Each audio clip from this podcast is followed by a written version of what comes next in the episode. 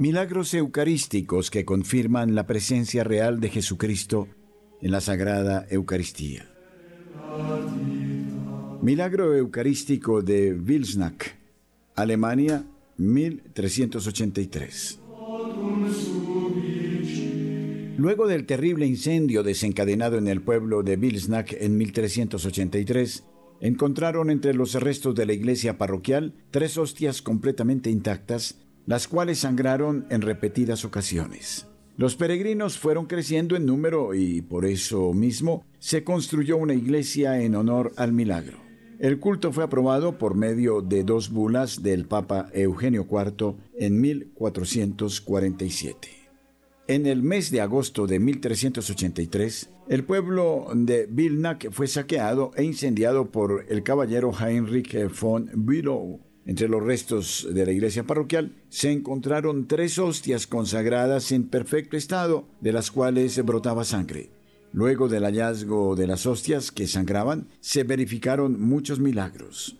Uno de ellos fue el del caballero Dietrich von Bengstern, quien, quedándose ciego, volvió a recuperar la vista solo cuando se arrepintió por haber nutrido dudas acerca de la veracidad del milagro. La noticia se difundió rápidamente hasta llegar a oídos del obispo de Havelburg, quien en 1384 confirmó el milagro de las hostias sangrantes en Vilsnack. El Papa Urbano VI concedió una dote para la reconstrucción de la iglesia. A este proyecto se unieron las donaciones del arzobispado de Magdeburg, de los obispos eh, de Europa, gracias a la cantidad de donaciones ofrecidas por los mismos peregrinos que iban a venerar las hostias milagrosas, se logró financiar la construcción de la enorme iglesia de San Nicolai dedicada al milagro. La iglesia representa hasta nuestros días uno de los testigos más importantes del estilo gótico construido en ladrillo cocido típico de la zona septentrional de Alemania. En el año 1522, la custodia con las tres hostias se destruyó en un incendio. Sin embargo, permanecen aún numerosos testimonios escritos y obras de arte que confirman el prodigio.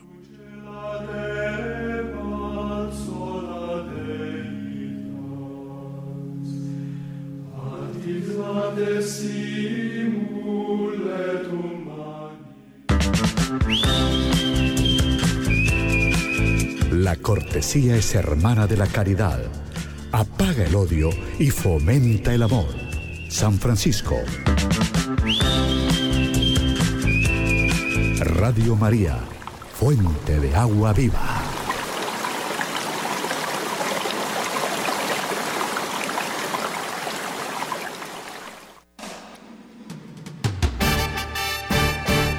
Presentamos Notas Eclesiales la entrevista, la noticia, la crónica, el acontecimiento y la realidad de la Iglesia en Colombia y en el mundo. Bienvenidos.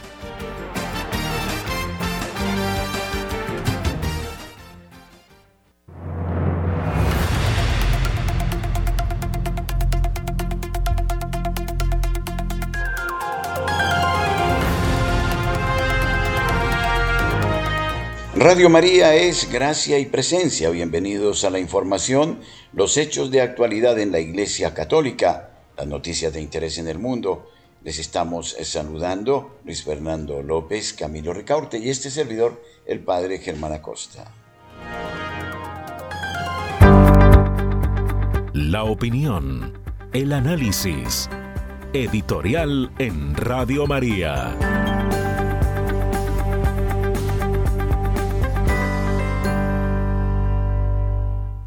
La Corte Constitucional ha dicho que el aborto no es un derecho fundamental en Colombia. Se ha sabido esto recientemente y nos interesa difundir esta noticia. ¿Cuál es su significado que representa esta decisión de la Corte? Abortar no es un derecho fundamental Así lo ha señalado la Corte Constitucional. La decisión pone nuevas trabas a las mujeres, según lo que comentan los periódicos hoy. El alto tribunal decidió que el sistema de salud solo está obligado a practicar la interrupción del embarazo en las tres causales que ya existían. La sala plena podría aclarar o reversar el fallo. La misma Corte Constitucional que despenalizó la interrupción voluntaria del embarazo hasta las 24 semanas fue la que decidió, un año después de esa histórica sentencia, que el aborto ni está legalizado ni es un derecho fundamental en Colombia. Esta es una noticia muy importante. El nuevo pronunciamiento no solo le resta fuerza a la decisión que emitió el alto tribunal en febrero de 2022, sino que asegura que el sistema de salud no está obligado a facilitar abortos más allá de las tres causales que ya habían sido reconocidas en la sentencia C-355 de 2006, en caso de violación, de riesgo de muerte de la madre o de malformación del feto. En este sentido, el fallo no modifica el hecho de que las personas gestantes puedan acudir al sistema sin ningún inconveniente hasta la semana 24, pero sí posibilita que los prestadores de salud se nieguen a practicarlo, según confirmó uno de los firmantes del fallo, deben ponderarse las razones alegadas en cada caso frente a la obligación de proteger la vida en gestación. De hecho, las redes sociales de apoyo de la sociedad civil que ayudan a las mujeres a acceder al aborto no están hoy nada contentas, pero este es un fallo que es importante, fundamental en la historia del país. Radio María siempre se ha definido como defensora de la vida y recordamos que hace algo más de un año Radio María organizó, en unión con otras eh, fundaciones pro vida, una gran manifestación en eh, la ciudad de Bogotá y en todo el país. La respuesta fue conmovedora y hoy nos sentimos absolutamente felices de que la Corte haya llegado a esta decisión luego de nuestra plegaria insistente y de esta intervención. nos decía que se habían negado a practicarle la interrupción. El colectivo emprendía una acción de tutela que ganábamos en casi todos los casos y que ordenaba practicar el aborto en menos de cinco días, declara una mujer pro aborto. Con esta decisión de la Corte de que no es un derecho fundamental, esa herramienta queda sin efectos. Nos dejaron sin cómo defendernos, dicen algunas mujeres. Sin embargo, para nosotros, desde el ámbito católico, es una eh, real y maravillosa acción, aunque no nos deja del todo contentos, porque desearíamos que se eliminara del todo el aborto en Colombia. No obstante, esta medida reviste un carácter que lleva a la sociedad a reflexionar frente al derecho de la vida del niño por nacer. Esta nueva decisión se da luego de que la Corte Constitucional estudiara una acción de tutela de una mujer indígena que pedía que se le protegieran sus derechos fundamentales luego de que su cabildo se negara a practicarle un aborto. Tras estudiar los fallos en primera y segunda instancia de dos jueces, el alto tribunal resolvió que ambos habían malinterpretado mal la sentencia que despenalizó el aborto en 2022. De ahí que, según la Corte, no puede afirmarse que a partir de dicho pronunciamiento el aborto consentido o voluntario se encuentre legalmente reconocido, ni que su práctica se constituya en una obligación a cargo del sistema de seguridad social en salud más allá de las tres supuestas eh, que, causas que se refieren a la sentencia C-355 de 2006. Pero ojo, pues la misma Corte admite que el fallo tampoco significa que abortar esté prohibido constitucionalmente y que más bien hay un vacío normativo que no permite definir con claridad las líneas rojas de cada caso. En ese sentido, la Corte hace una claridad que no había quedado establecida en la sentencia de 2022 y que choca directamente con la resolución 051 de 2023 del Ministerio de Salud que disputó todas las condiciones para que las mujeres puedan acceder a su IBE dentro del sistema de salud. Bajo este contexto, entonces, la Corte alega que en el actual contexto normativo y mientras el legislador no regule la materia, las instituciones y médicos ante quienes se solicite la autorización de la IBE antes de la semana 24 de gestación y por causas diferentes a las tres permitidas, deben valorar y ponderar las razones aducidas, el estado de avance del embarazo y las implicaciones para la salud del gestante. En efecto, estas nuevas condiciones chocan con los lineamientos emitidos por el Ministerio de Salud que ordenaba que cualquier EPS e IPS del país debían prestar el servicio de interrupción voluntaria del embarazo o en su defecto trasladar el paciente a un lugar donde pudieran hacerlo. Estas nuevas trabas fueron criticadas por la organización Causa Justa, uno de los movimientos que protagonizó la demanda que logró la despenalización el año pasado. Apenas unas horas después de que se conociera la noticia de la Corte, el movimiento aseguró que envió una carta al alto tribunal solicitando la nulidad del oficio del fallo T158 de 2023 que habla de este artículo.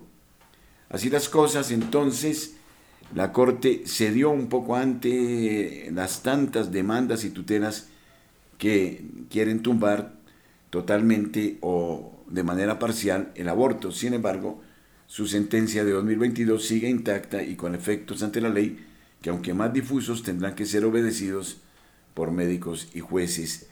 Es un avance que no significa una victoria total, pero sí una acción que nos sigue llenando de esperanza y que muestra cómo el pueblo, el primer constituyente, y no unas minorías, es el que decide frente a la defensa de la vida. Este, podría decir yo, es el primer fruto, y Dios lo quiera que así sea, de la acción milagrosa del rescate de los niños en la selva, porque si el pueblo se ha conmovido hasta las lágrimas durante tanto tiempo, esperando que los niños aparecieran, ahora esta decisión eh, de la Corte muestra un poco más de humanidad hacia quienes no pueden defender sus derechos y sin embargo son imagen, semejanza de Dios y por eso mismo no se puede en ningún modo negociar ante una decisión que es el del respeto de la vida. Una batalla que se gana aunque la victoria aún espera. Apreciados oyentes de la ciudad de Manizales, gracias por distinguirnos con su amable sintonía. Somos familia. Nuestra madre nos acoge con singular afecto. Somos invitados a su casa para vivir unidos la experiencia de comunión con nuestros hermanos. Nos encontraremos este sábado 17 de junio en el auditorio del SECAM, calle 45, número 24B13, a partir de las 2 de la tarde. Agradecemos la gentileza del Padre Rubén Darío Correa, quien nos convoca para un momento de reflexión en torno al tema Celebremos al Padre Celestial. Mayores informes al teléfono 606-886-3313 o al celular 310-773-6767. Los esperamos.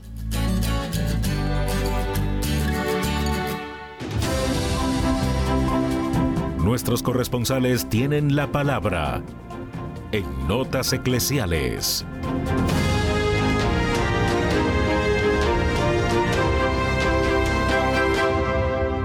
A las 8 de la mañana, 14 minutos, le damos la bienvenida a Rosa Rieta desde la ciudad de Cartagena. Rosa, buenos días.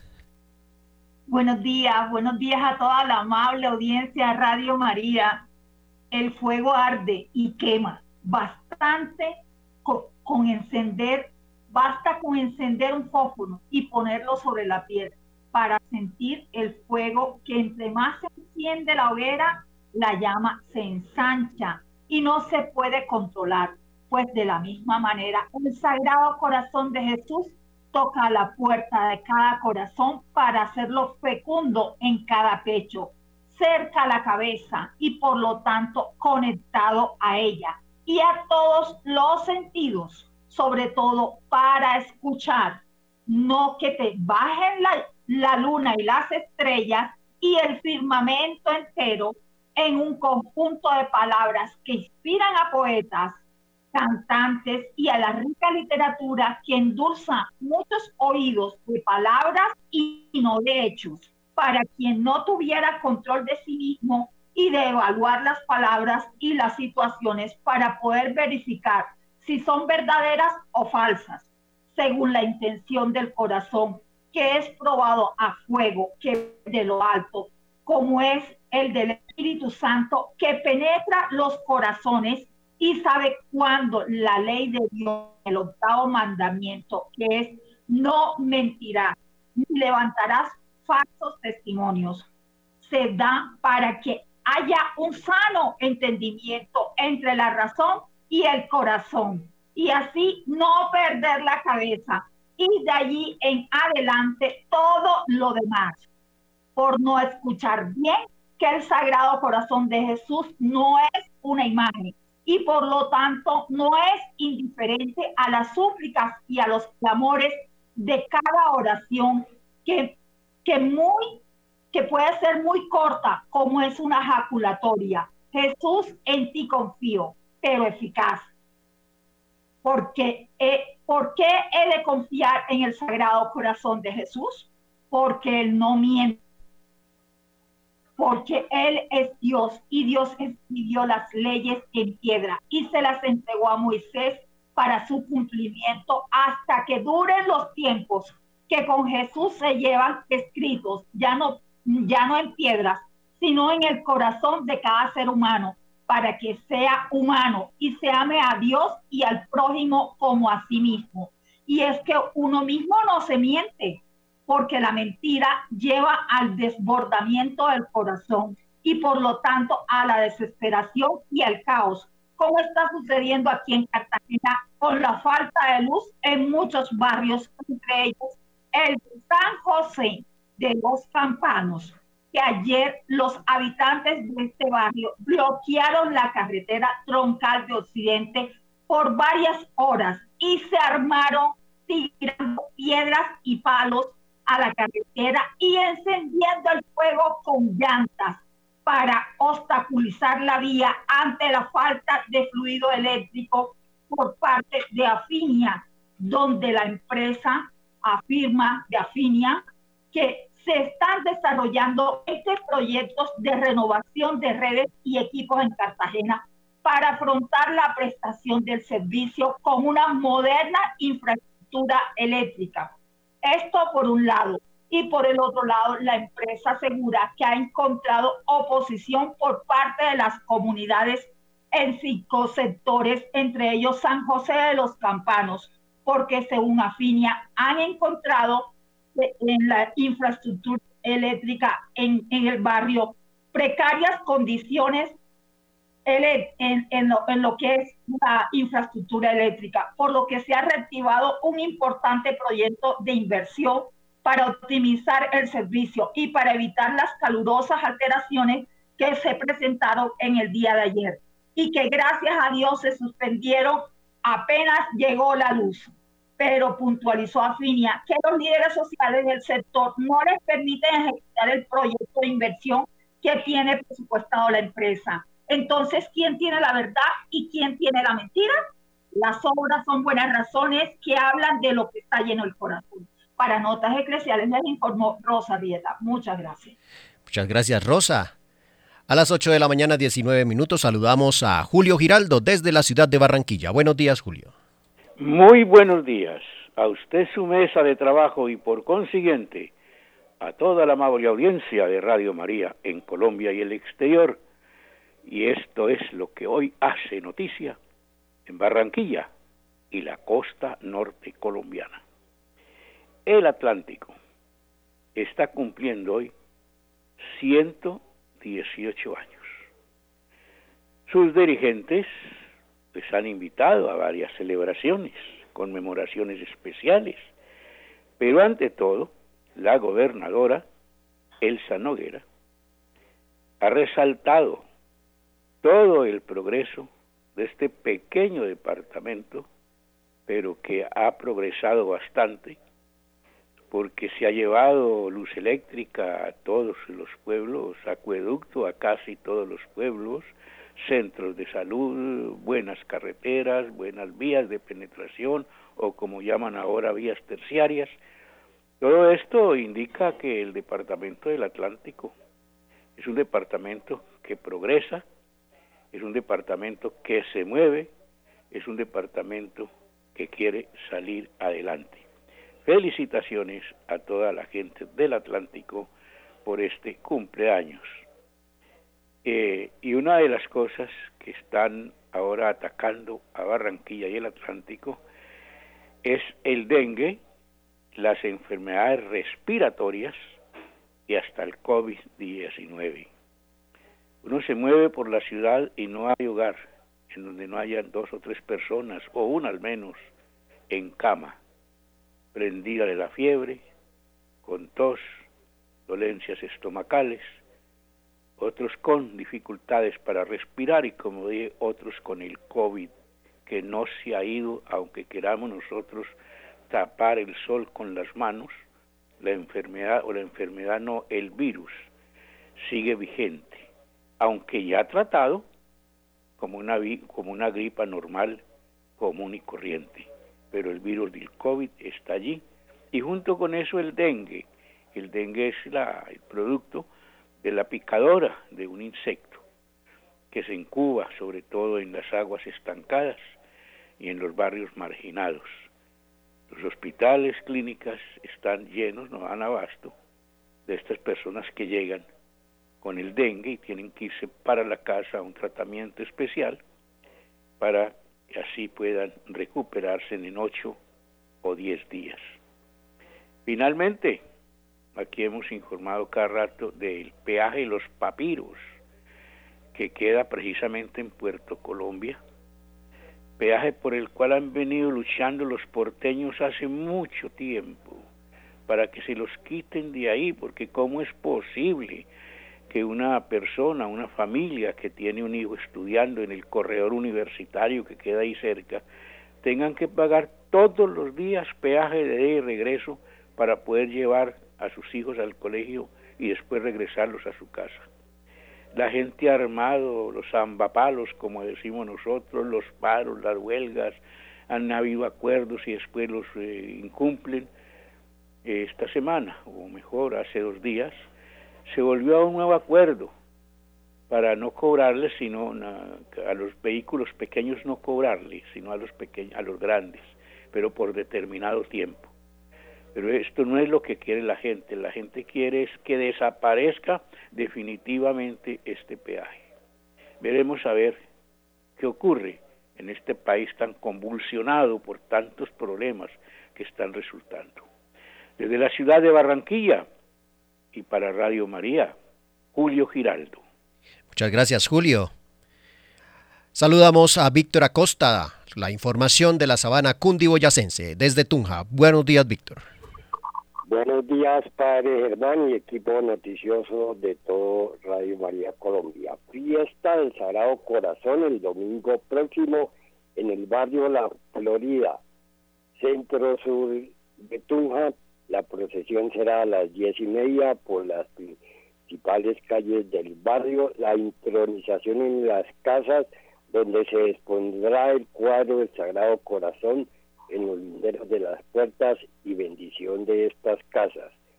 Y la visita del señor presidente el pasado eh, sábado por la tarde a Paz del Río, eh, se trató del tema de Paz del Río y la transformación que tendrá que tener esta planta de aceros donde pasará laminados livianos para la industria automotriz y componente de construcción de partes de autopartes para vehículos de nueva generación, que ahora cada vehículo serán más livianizados, más resistentes y con una nueva dinámica para la construcción de carros eléctricos que piensan poner una gran planta en Vitama o famoso donde se incrementará la electrificación del transporte por el momento urbano.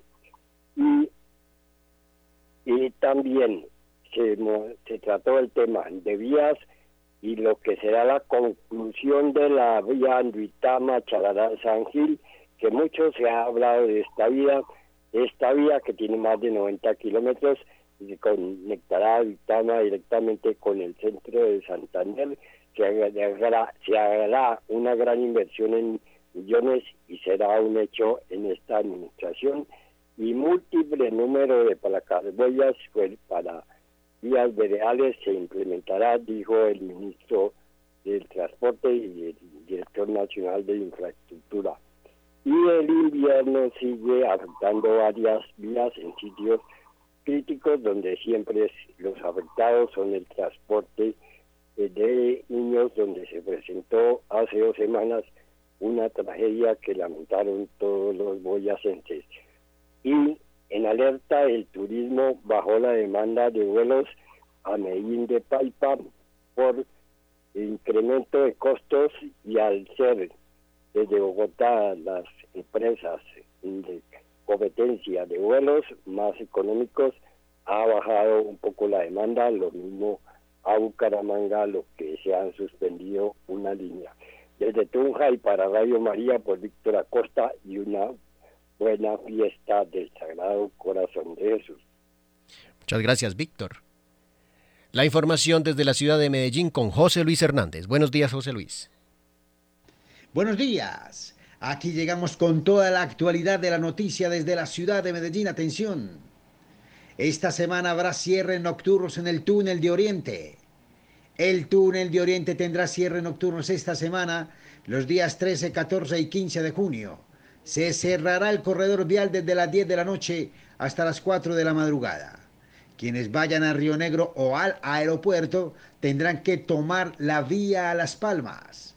El cierre que se hace de noche para afectar lo menos posible la movilidad tiene como fin permitir los trabajos de mantenimiento que el túnel necesita. En esas seis horas se trabajará en el sistema de ventilación, iluminación y señalización dentro de los túneles Santa Elena y el seminario. La limpieza al interior de la infraestructura y el mantenimiento de equipos en el peaje del seminario. En otro lado de la información, autoridades toman medidas luego de denuncia que develó riego de colapso en el relleno sanitario de la pradera.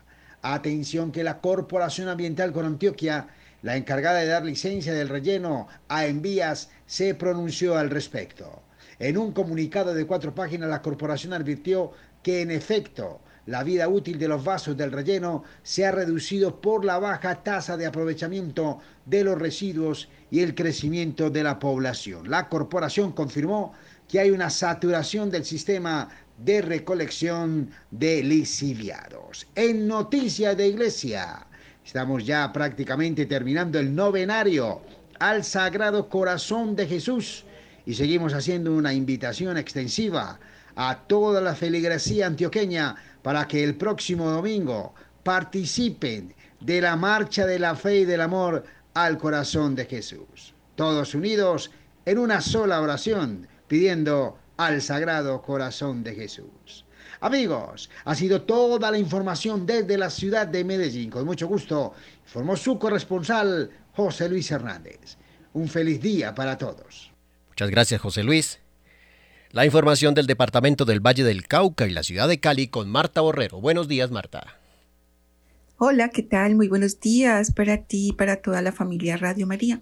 Hoy jueves 15 de junio se dará inicio a la tradicional Feria de Tuluá con su popular cabalgata, donde se espera la participación de al menos 5.000 binomios, jinetes, caballos, siendo una de las más multitudinarias del país. Pero esta cabalgata cuenta con los permisos para garantizar la seguridad de sus asistentes, porque será la más grande del país. Estamos hablando de 5.000 caballos con sus jinetes. La diputada del Valle, Caterine Morales, ha sido una de las principales opositoras. Ella sostuvo una entrevista con un medio de comunicación local y le preguntaron por qué veía que era riesgoso este evento. Ella dice, son varios los riesgos. Para los equinos son un escenario de vulnerabilidad y exponerlos a estos escenarios es complejo. Además, nosotros hemos documentado pasadas cabalgatas y se generan riñas, también consumo de licor y la presencia de menores de edad. En la cabalgata del año pasado en Tuluá documentamos 67 reportes que se registraron a través de la veeduría, la cual incluye un equino muerto de un infarto y hasta una riña masiva. También se reportaron yeguas en estado de gestación en la cabalgata, hubo 10 menores de edad como jinetes. La veeduría se hizo con la Secretaría de Seguridad, la Policía de Carabineros, entre otros. Resultaron también varios equinos heridos. Caterine Morales Buitrago, diputada, ha hablado fuertemente contra de esta cabalgata. Dice ella que no debe haber consumo de alcohol, no deberían permitir el consumo de alcohol, ni tampoco la entrada de menores de edad. Pero le voy a ser honesta, dice Caterine. Para mí hablar en términos de regulación es complejo porque soy defensora de los animales y considero que las cabalgatas no deberían existir. Mi visión es la abolición de la cabalgata. Le preguntan que les explique por qué dice que esta es no viable. Dice, habla del número, dice el número de jinetes y caballos es incontrolable en un evento de más de 5.000 personas. Tienen que tener un plan de contingencia, permiso de gestión del riesgo. ¿La policía está en capacidad de acompañar? pregunta ella. Esto no es un capricho nuestro. Si no tienen capacidad deben emitir un concepto negativo para la realización del evento. Nosotros le entregamos a la Procuraduría un informe, producto de todas estas situaciones de la veeduría y la misma Procuraduría solicitó a los municipios acogerse a las recomendaciones de las entidades para que determinen si el evento se puede hacer o no y las alcaldías hacen caso omiso a todo esto. Bueno, vamos a ver qué sucede hoy con la cabalgata en Tuluá, si se hace o si no se hace. Realmente complejo, 5.000 binomios en, este, en, un espacio no apto para ello. Y pues quiero irlos invitando para que se vayan preparando aquí en Santiago de Cali para el 24 de junio en la plazoleta de San Francisco a las 10 de la mañana habrá un rosario público por Colombia para suplicar a Nuestra Señora de Fátima que libere a Colombia del comunismo, el aborto, la ideología de género. Soy Marta Borrero para las notas eclesiales de Radio María. Y durante este tiempo, los oyentes y nosotros nos dedicaremos a la Casa del Tesoro. Sí, ayúdenos con un bono y ustedes y nosotros comenzaremos a buscar el tesoro. Es un tesoro muy bonito. Ustedes se lo merecen. No sabemos si está en la selva, o en la playa, o en la montaña. Lo importante es que juguemos juntos, le ayudemos a la Virgen. Ustedes ya saben que pueden dar por ese tesoro y en septiembre esperamos llegar al punto y marcar con una X el tesoro que ustedes esperan. Trabajemos todos por la madre y su radio y ella nos querrá regalar algo. ¿Qué será? Cuando usted ya tenga su mono de colaboración, comenzará a saber de pistas sobre ese tesoro. Que las pepitas de oro se queden para algún oyente, eso es lo que deseamos, porque a quien es generoso, Dios lo recompensa.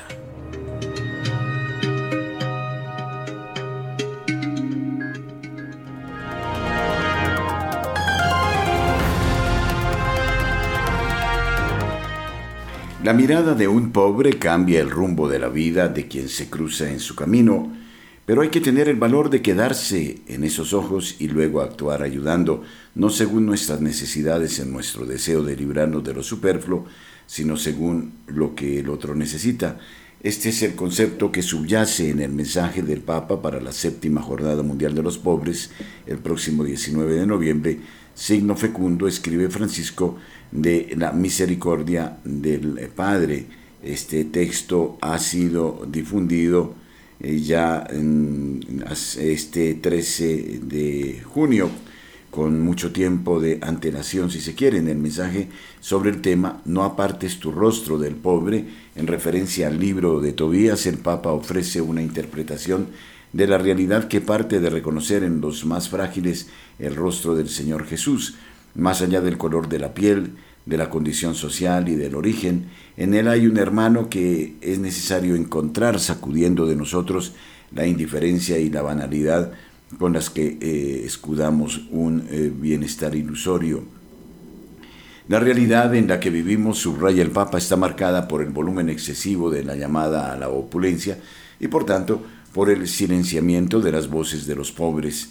Se tiende a descuidar todo aquello que no forma parte de los modelos de vida destinados sobre todo a las generaciones más jóvenes que son las más frágiles frente al cambio cultural en curso, escribe el Santo Padre agregando, lo que es desagradable y provoca sufrimiento se pone entre paréntesis mientras que las cualidades físicas se exaltan como si fueran la principal meta a alcanzar.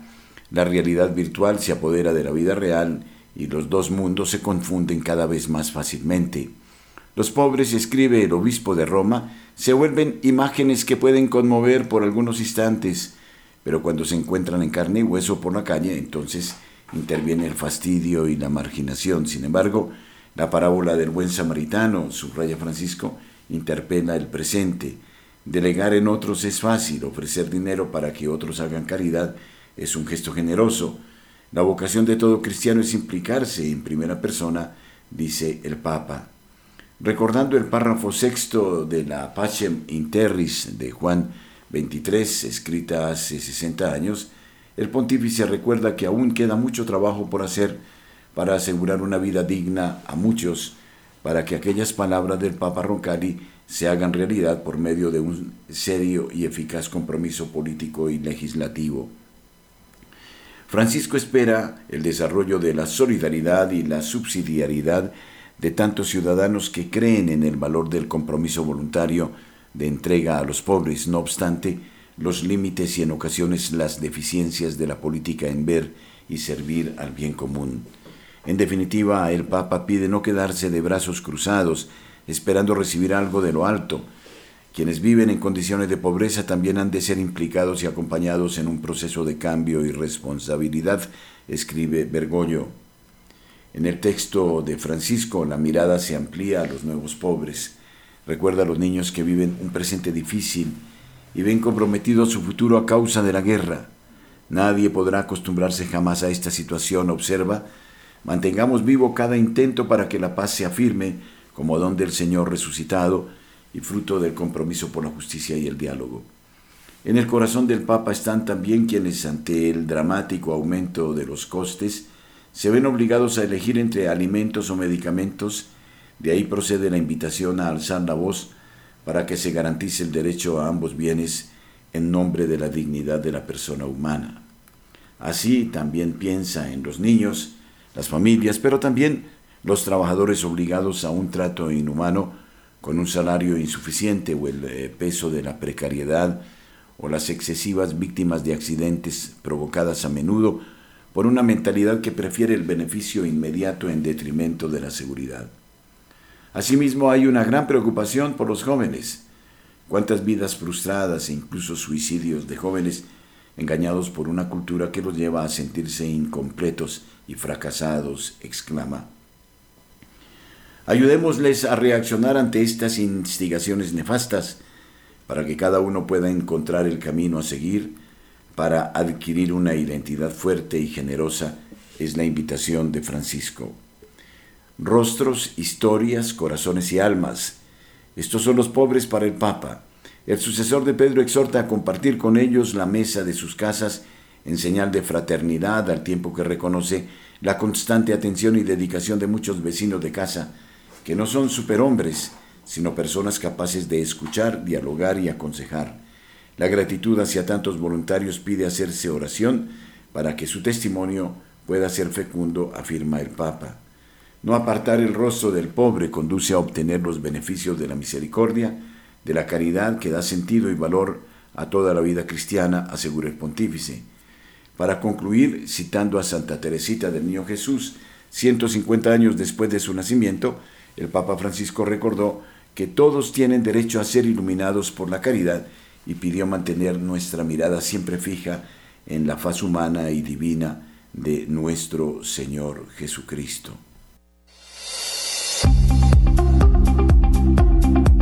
En el satélite Radio María, En Colombia, la gracia de una presencia.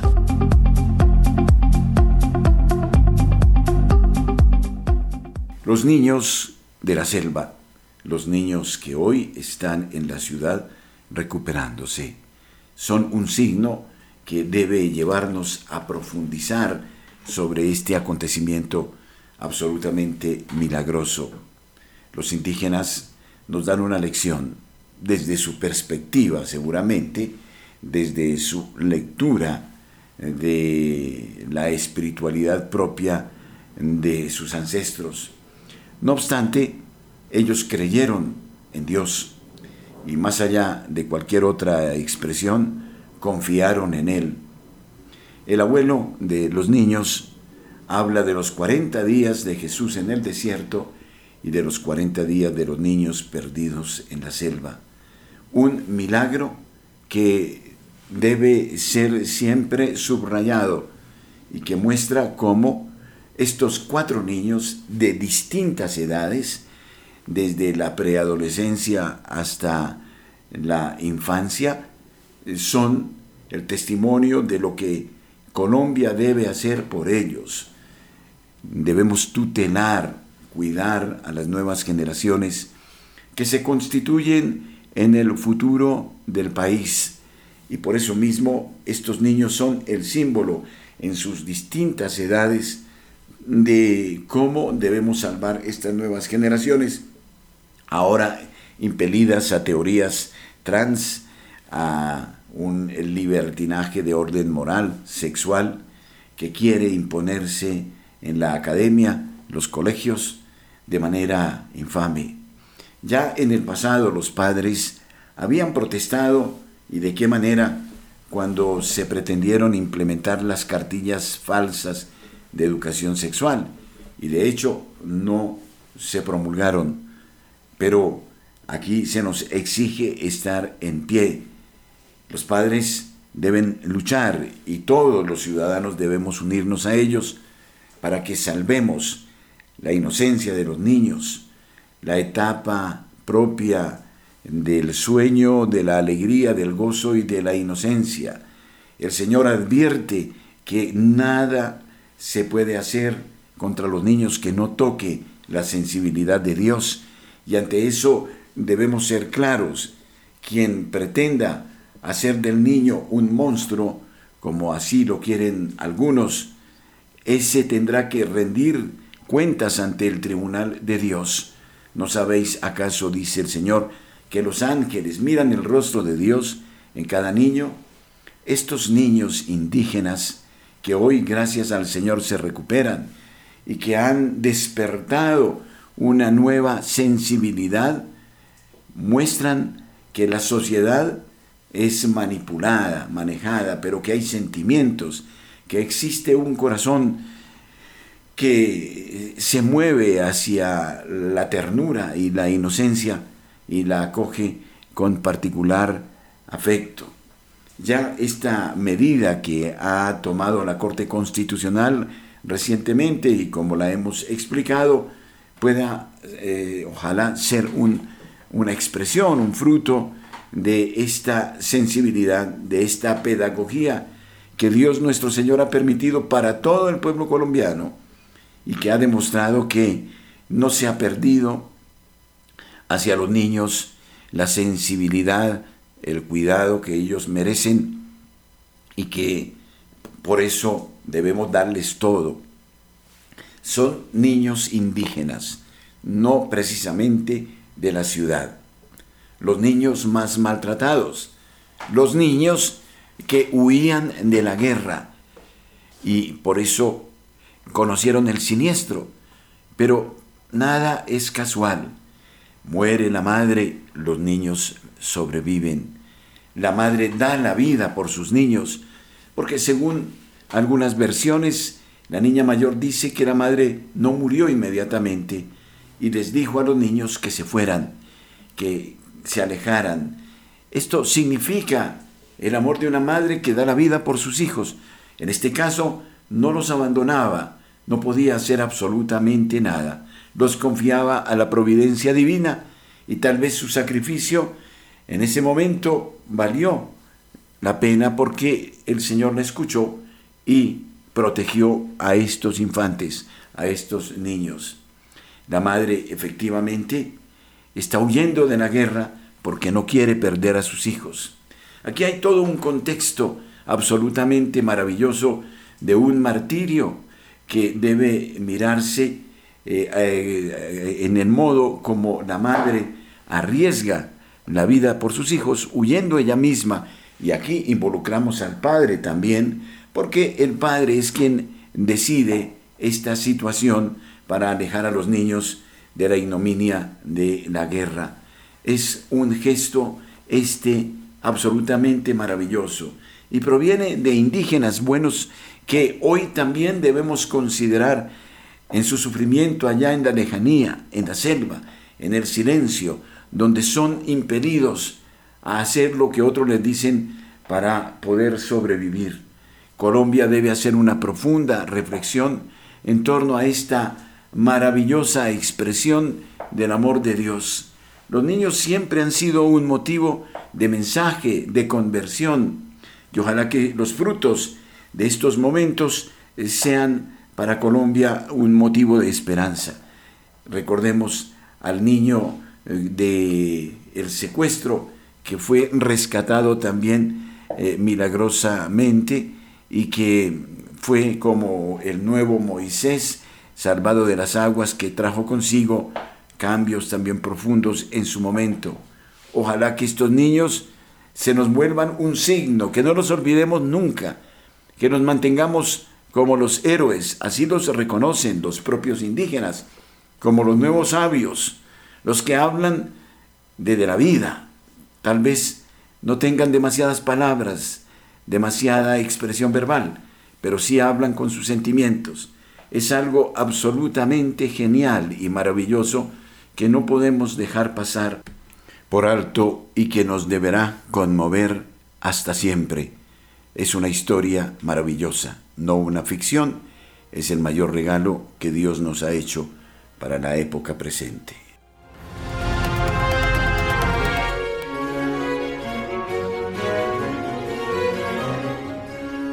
¿Crees saber qué es Dios? ¿Crees saber cómo es Dios? No es nada de lo que te imaginas, nada de lo que abraza tu pensamiento. San Agustín. Radio María nos abre el misterio de los bienes eternos. Nuestro correo info.col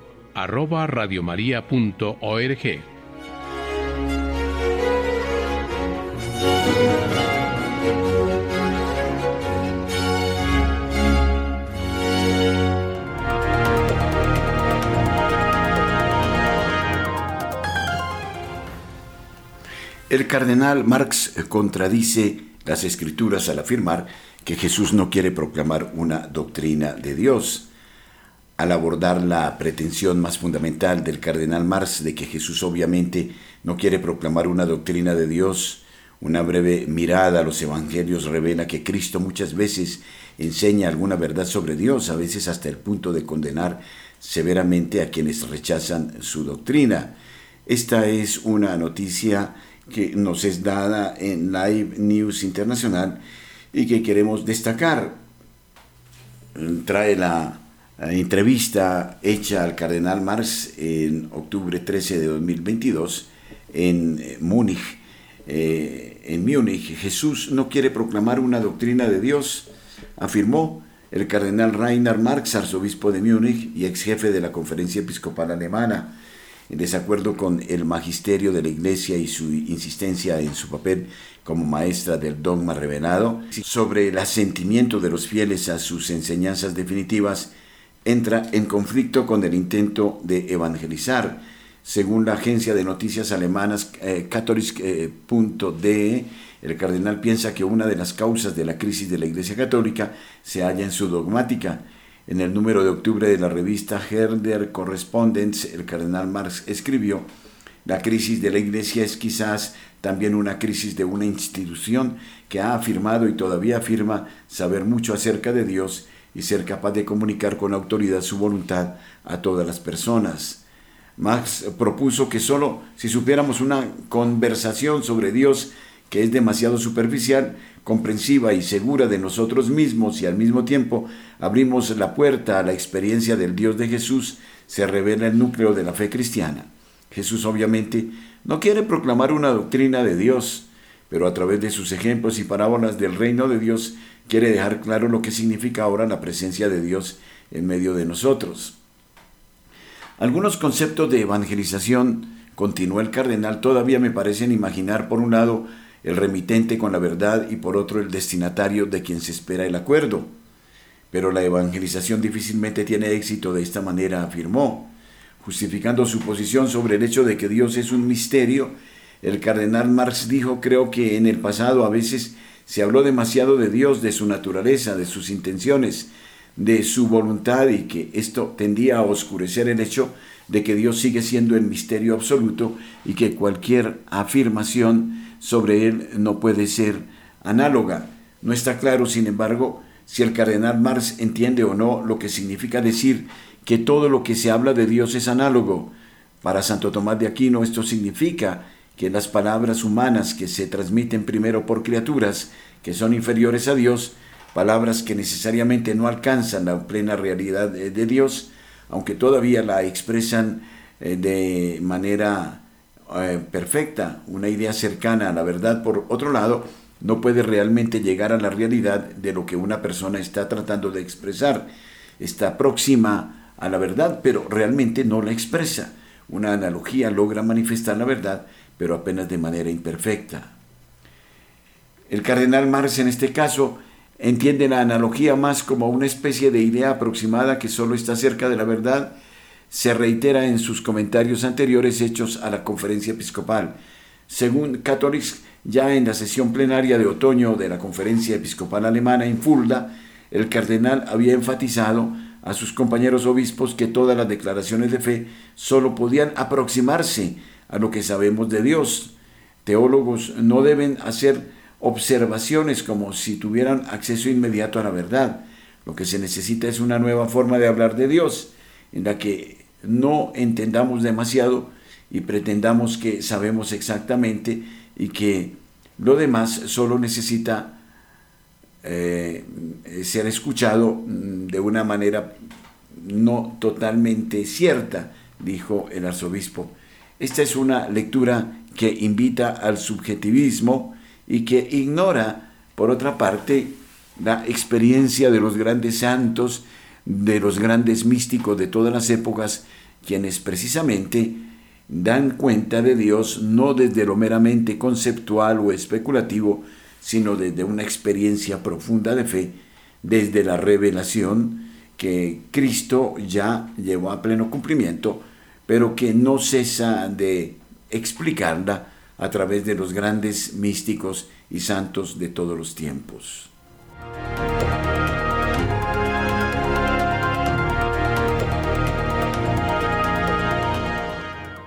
Y también Facebook censura definitivamente las páginas de los portales de noticias católicos más importantes del mundo. También ya en Radio María lo hemos experimentado. Es muy triste. Facebook silencia cualquier voz que vaya en contra de sus creencias y de su agenda. Un nuevo episodio de censura por parte de una Big Tech afecta en esta ocasión a uno de los portales de información provida más importantes del mundo. Eh, se trata de la agencia de noticias Zenit. Sus planteamientos en relación a las vacunas, y también sucedió con Radio María de Colombia en ese sentido, llevó en el pasado a que YouTube cancelara su canal y ahora Facebook le cierra sus páginas en esta plataforma. La razón aducida por esta red social sugiere que Lightside News publica notas falsas sobre las vacunas y que incita a no aplicárselas. El detonante fue un artículo del 10 de abril de 2021 en que se afirmaba que para algunas personas las vacunas pueden ser mortales. Al igual que cuando se eliminó LiveSide de YouTube, esto nos sorprende hace meses que sabíamos que este día llegaría, señaló eh, Rebecca Roberts, directora de marketing de LiveSide News. Según la misma Rebeca, Facebook ha silenciado cualquier voz que vaya en contra de sus creencias y su agenda. Nuestra página de Facebook ha sido eliminada simplemente porque hemos compartido informes de médicos, enfermeras, investigadores, expertos e incluso el ex vicepresidente de Pfizer hablando en contra de las inyecciones de COVID. También nos han etiquetado por los numerosos artículos que hemos compartido que establecen la conexión entre la inyección de COVID y realmente todas las vacunas y las líneas eh, celulares de bebés abortados. Todo esto se reduce a otro caso de Big Tech, silenciando la libertad de expresión en su plataforma. Nos eh, lamentamos de esta clasificación que no respeta la libertad de expresión y que de manera altiva impone mordazas como las que estamos experimentando hasta el día de hoy en las propias plataformas virtuales donde dice se favorece la libre expresión de las personas y donde se censura y de qué manera la opinión seria de medios que dan noticias fruto de grandes y serias investigaciones que no gustan de ninguna manera a estas plataformas que no obedecen al pensamiento de quienes son dueños de las mismas y terminan por eh, no solo eliminar las noticias, sino por imponer censuras, bloquear las noticias, juegan al interés de otros y esto también debe ser absolutamente denunciado. Fuertes comentarios dirigidos contra los herejes modernos que presionan por cambios en la moral de la Iglesia en nombre de ser eh, oyentes, un padre, el padre León Pereira, condenó la sutileza de quienes niegan la enseñanza de la Iglesia mientras alegan afirmarla y que dijo después culpan al Espíritu Santo de todos sus errores. El padre Pereira es un dominico de Inglaterra y capellán de los peregrinos de habla inglesa en Medjugorje, Bosnia y Herzegovina. Los comentarios se hicieron en una homilía transmitida por Mary TV con sede en Medjugorje. Las eh, supuestas apariciones del lugar de peregrinaje mariano nunca fueron aprobadas oficialmente por la Iglesia. En su homilía, el padre Pereira comparó las herejías que surgieron en los informes sinodales de varios países con la esterilidad sin vida de la anticoncepción. La herejía no crea una nueva generación, dijo el sacerdote, porque la herejía es anticonceptiva y esterilizante. Por lo tanto, busca propagarse influyendo e imponiéndose a los demás como un virus. Vemos mucho de esto en los informes presinodales de ciertos países. Piden cambios en la doctrina y la moral. Afirman que la santidad es un ideal y no una meta. Buscan hacer compañía a las personas, lo que significa dejar a las personas donde están. Lo que es pecaminoso ya no se llama pecado. Nos aseguran que el infierno no es eterno o que el infierno está vacío. No se busca la santidad. Estamos bien como estamos. Llamando la atención sobre una carta de los jóvenes de Irlanda afirmando su amor por la doctrina y la moral católica y la burla que esto provocó por parte de los miembros de la jerarquía de la Iglesia, el padre Pereira llamó la atención de la hipocresía. Así que se dice la verdad, siguen diciéndonos que todos son bienvenidos, excepto cuando, por supuesto, ustedes no lo son. Nos dicen que la iglesia debe escuchar, pero no nos quieren escuchar. El sacerdote entonces denunció en términos inequívocos la hipocresía de pretender defender la enseñanza de la iglesia mientras en el momento siguiente la niegan en un sentido pragmático y mientras tanto afirmando ser guiados por el Espíritu Santo.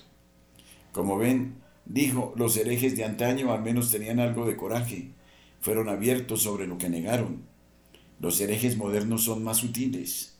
Dirán, oh sí, estamos de acuerdo con San Juan Pablo II, reafirmamos la enseñanza de la Iglesia, y en el instante siguiente proceden a negarlo en sus acciones, y culpan al Espíritu Santo de sus propios errores.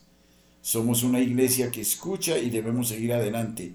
Sin embargo, ¿escuchar a quién? ¿Y a dónde vas?